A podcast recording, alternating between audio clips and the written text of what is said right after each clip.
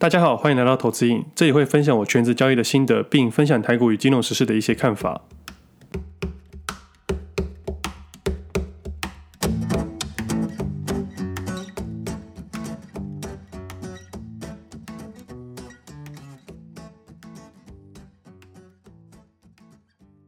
今天时间是五月三十一号星期一，这是我第八十六的节目，我是魏德。最近的疫情死亡人数上升，但人数有稍微趋缓了，至少没有再持续的暴冲。那死亡人数的上升，很有可能是医疗资源的紧绷。但我相信啊，主管机关应该都很认真去协调资源跟病房。但说真的，这真的没有这么容易啊。失意的医院或一些旅馆，大部分还是以盈利为目的，所以要他们空出病房，其实是有点困难度了。这个部分就要主管机关去协调。那愿意提供病房的那些私人企业，我们是真的要好好感谢他们了。那我们多数人一样尽量配合。我个人认为啊，台湾的文化水准算是很高的，多数人都非常愿意配合，只有少数人不愿意配合，或者是挑动大家的情绪。我昨天看到一个新闻，他说破口为传统市场，我是觉得这件事情本来就是已知的事实，但我觉得不需要过度的去批判。如果媒体把这件事情过度的去评论，就好像是把所有的过错怪罪到弱势团体身上。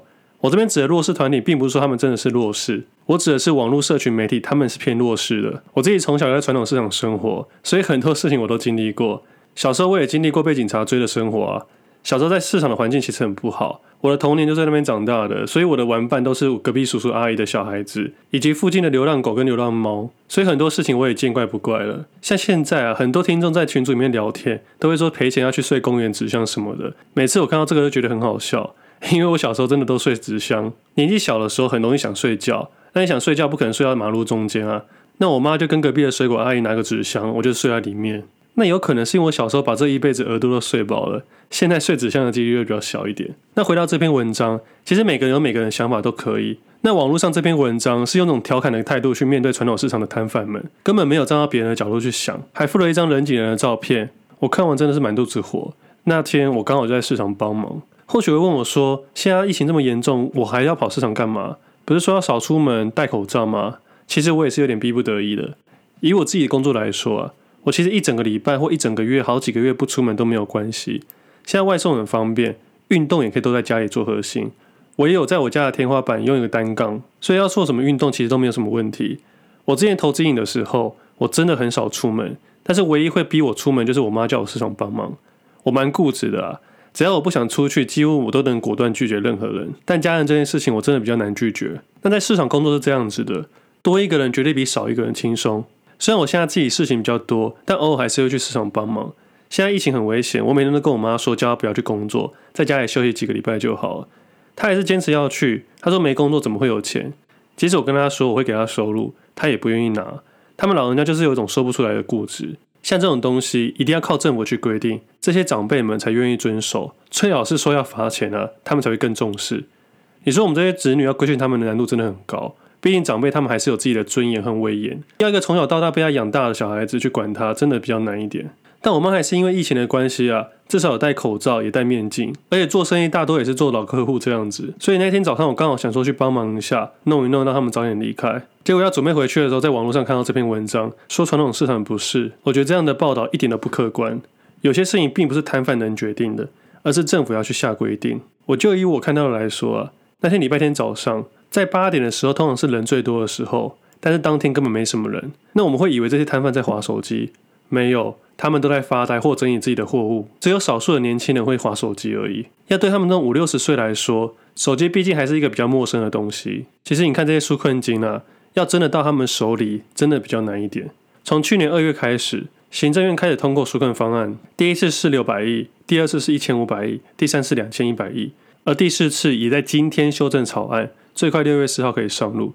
这次的纾困四点零草案啊，也特别追加预算两千一百亿，并将整体纾困条约的预算上限提高到八千四百亿，并将期限延长了一年。纾困方案一点零去年二月通过，除了用在疫情防治之外，主要的经费用来协助中小企业、观光业跟运输业，反而是劳工跟个人比较少一些。那纾困方案二点零跟三点零的阶段比较强调企业的补贴，大致的条件在二零二零年的一月开始。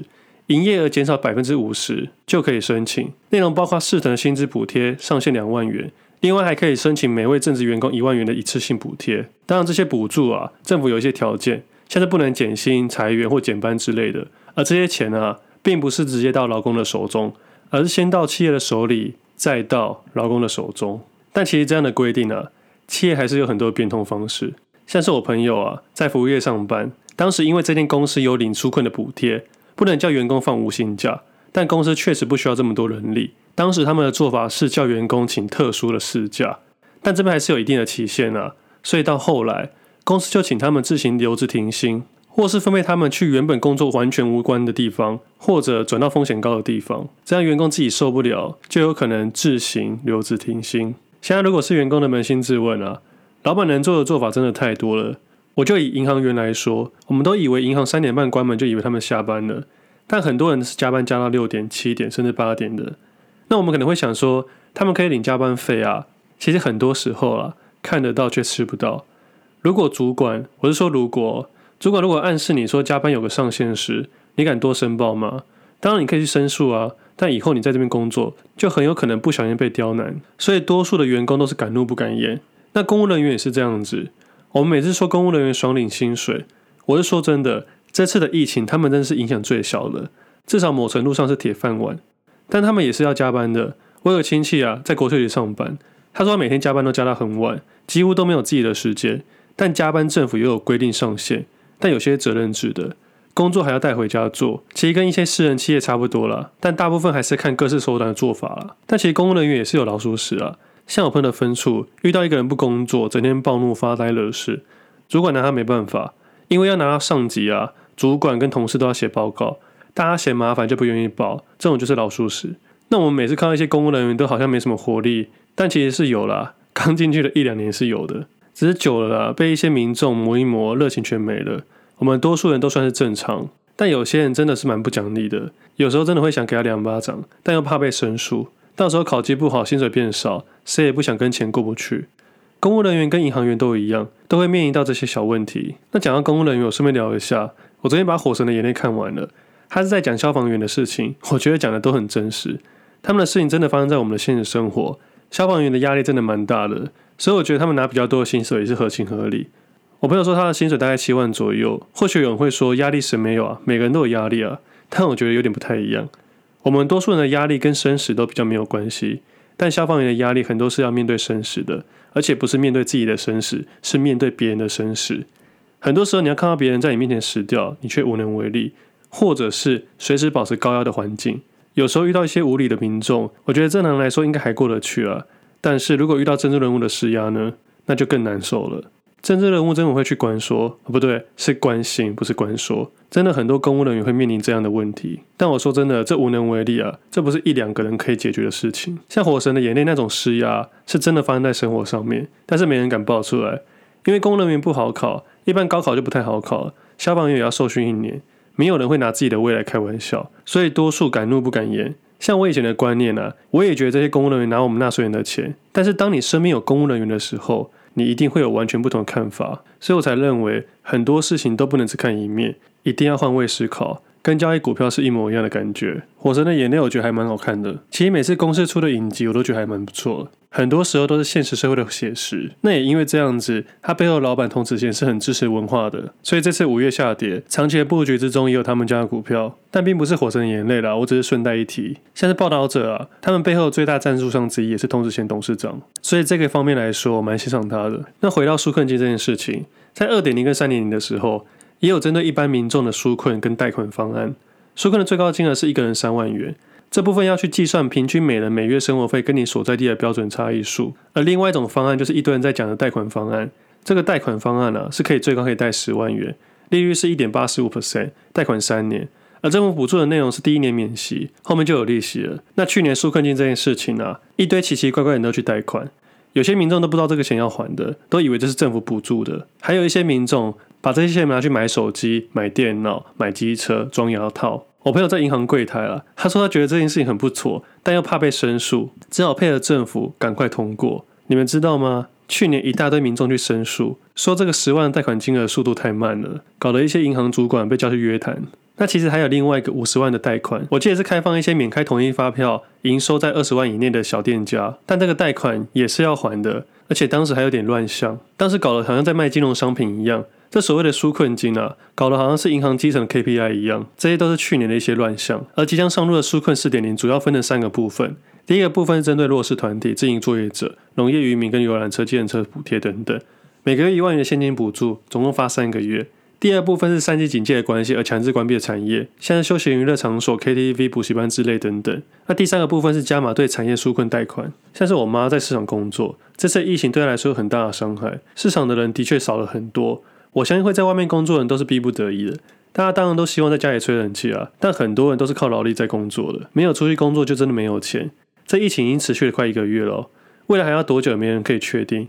这些劳动工作者哦，不管是市场还是服务业的，以政府目前的方案来说，都是没有太大的帮助。像我前几集讲到那个牛排店的朋友，一个月租金十多万的，他今天宣布啊，他们店倒闭了，他们也撑不住了。其实我不喜欢评论纾困金的事情，是因为我知道每个人立场不同，但其实纾困金多数的资金都到企业的手里。再转到民众的手中，我就分享我身边的例子好了。我有认识一个公司的高层，去年刚好跟他聊到，公司因为疫情的关系要减薪了。那因为他是高阶主管，所以他要带头减薪。但后来政府给了有条件的辅助金额，公司没有减薪，而后来他的奖金也是照领。但我当时想了，疫情这么严重，政府补助一些企业，照顾一些员工，其实合情合理。如果他的营收真的被影响的话，但是以今天来说啊。去年的财报都已经开完了，他们公司不止营收创历史新高，股价创历史新高，补助金也创历史新高。我真的觉得哪里怪怪的，但到现在没有任何一家新闻媒体出来讲这件事情。如果真的真的要追究的话，将过去一年拿到这些纾困金的企业都一一公开，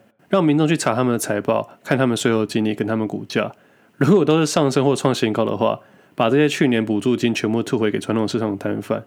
我相信这些叔叔阿姨拿到辅助金就不会去市场摆摊了，也就不会有所谓的破口。但我知道这样子会得罪很多人，所以我一直没有去评论。也有可能是我不知道的事情。但现在财报都开了，你不觉得都很奇怪吗？去年台股创历史新高，而多数的公司也都创历史新高，不管是营收、获利，甚至股价都是。那这些变动数会不会是会计准则，或是该公司的特例？很难去加以证实。我也只能以我身边的例子说。那以大环境来说好了，上礼拜公布的景气信号连续三个红灯，综合判断分数为四十一分，创下一九八七年五月以来三十四年新高，表示目前的景气是好的，是热的。但是仔细一看哦，九大指标之一有一个指标是蓝色的，而且连续低迷二十个月，就是非农就业指数。以各项指标拆开来看，你不觉得哪里怪怪的吗？以整体来说啊。去年大部分的公司应该都是还不错的，但补助金啊，去年他们是拿最多的。所以那些要攻击传统市场的人，好好去想一下，如果政府愿意把这些金额全部补助每一个摊贩，让所有的辛苦的阿姨跟叔叔都在家里吹冷气，谁想去市场摆摊呢？我相信这些事情啊，很多人都查得出来，很多人都知道正确答案，但有多少媒体愿意对他们发声？是真的真的很少，因为这些人都不是他们 TA 啊。如果真的讲破口啊。卖场、超市，甚至是公庙，都有很多的讨论空间。真的不需要针对传统市场了。那很刚好，那今天的下午看到桃园市长宣布，传统市场开始要做分流了。身份证字号双数，星期二、四、六可以到市场买菜；单数号星期三、五日可以到市场采购，做一个传统市场的分流管理啊。如果家中有长辈的，跟他们说一下。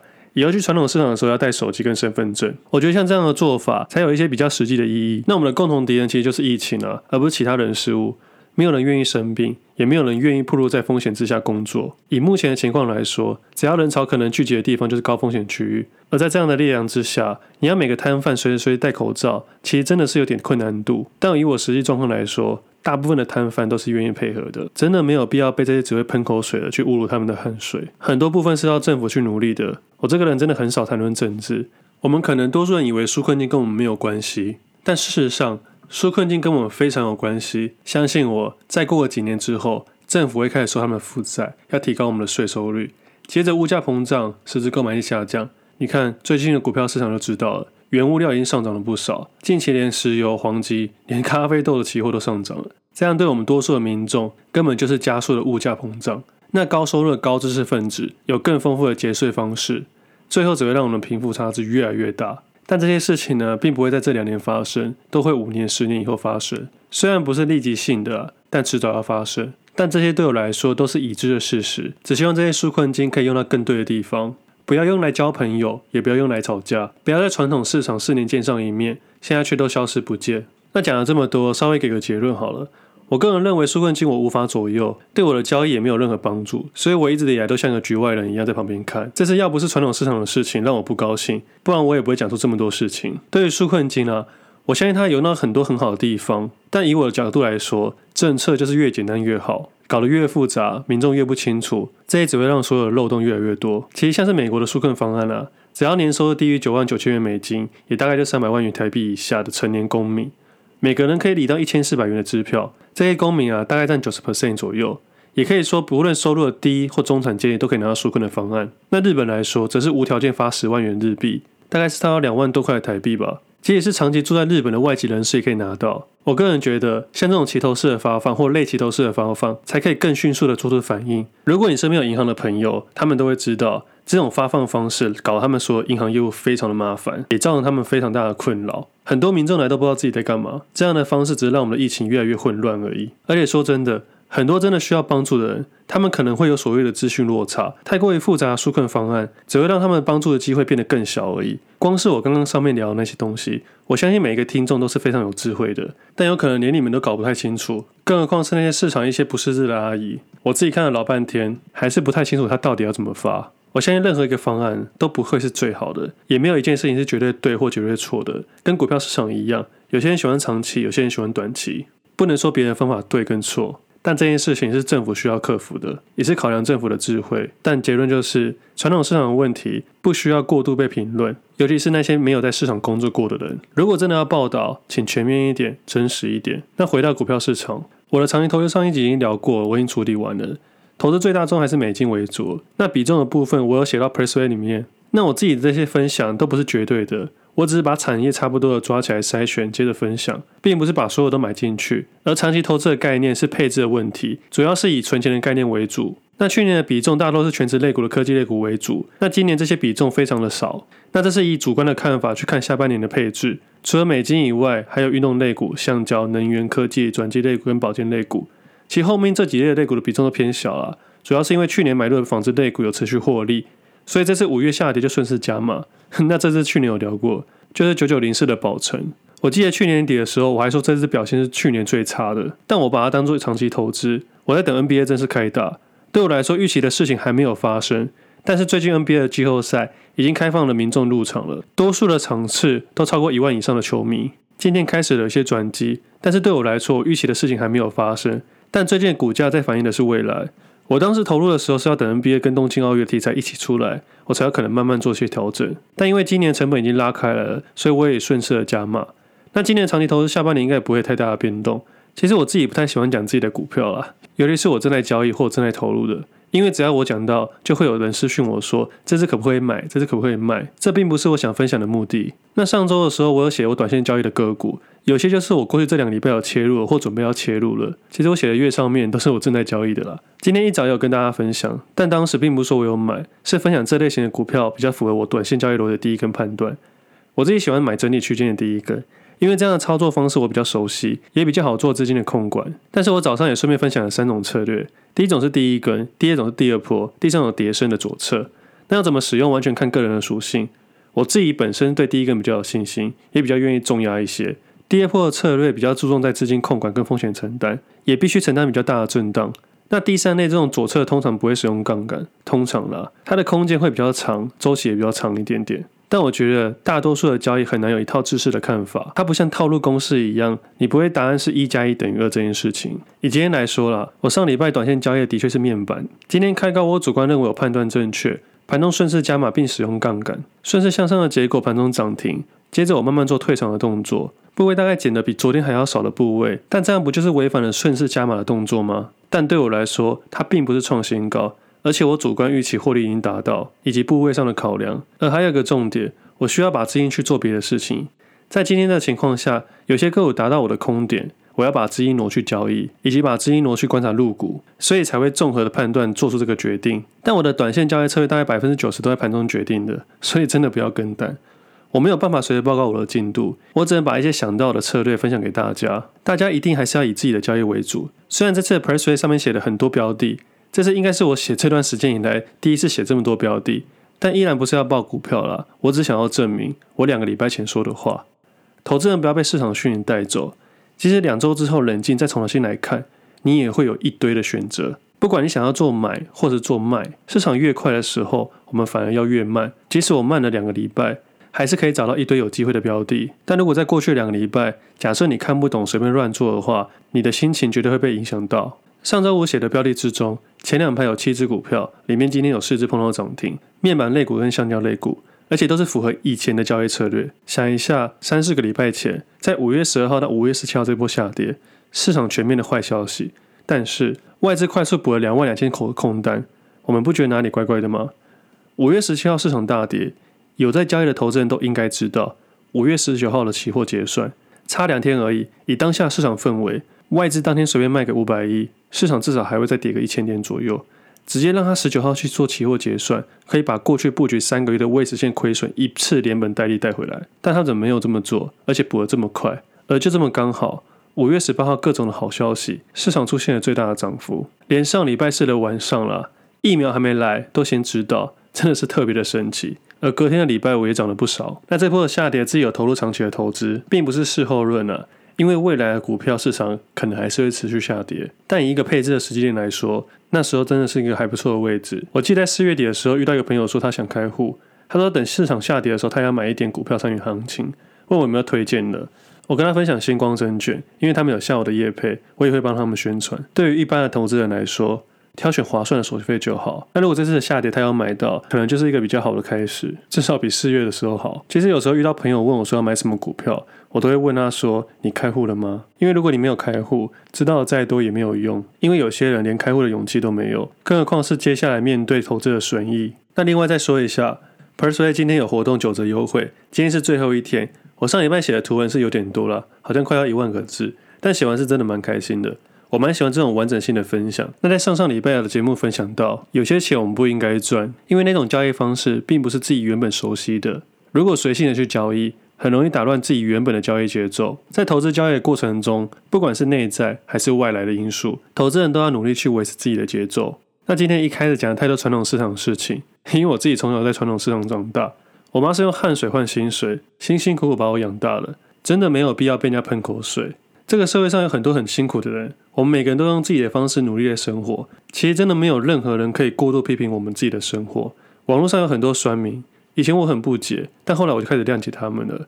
可能只能用攻击别人得到内心的成就感，也有可能是因为我脸皮够厚，所以我觉得还好。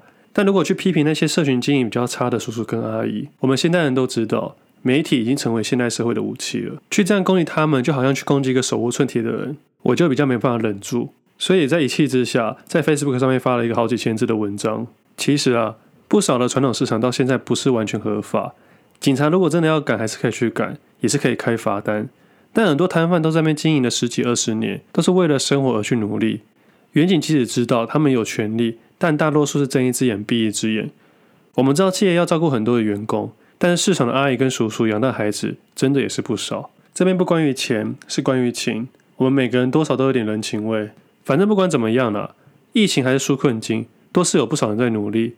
少一点批评，多一点谅解，不要过度恐慌，也不要制造恐慌。我个人认为，台湾人的素质都很愿意配合，说不定今年底就能正常生活了。所以大家再配合一下就好了。那我们今天节目先到这里，我们下次见，拜拜。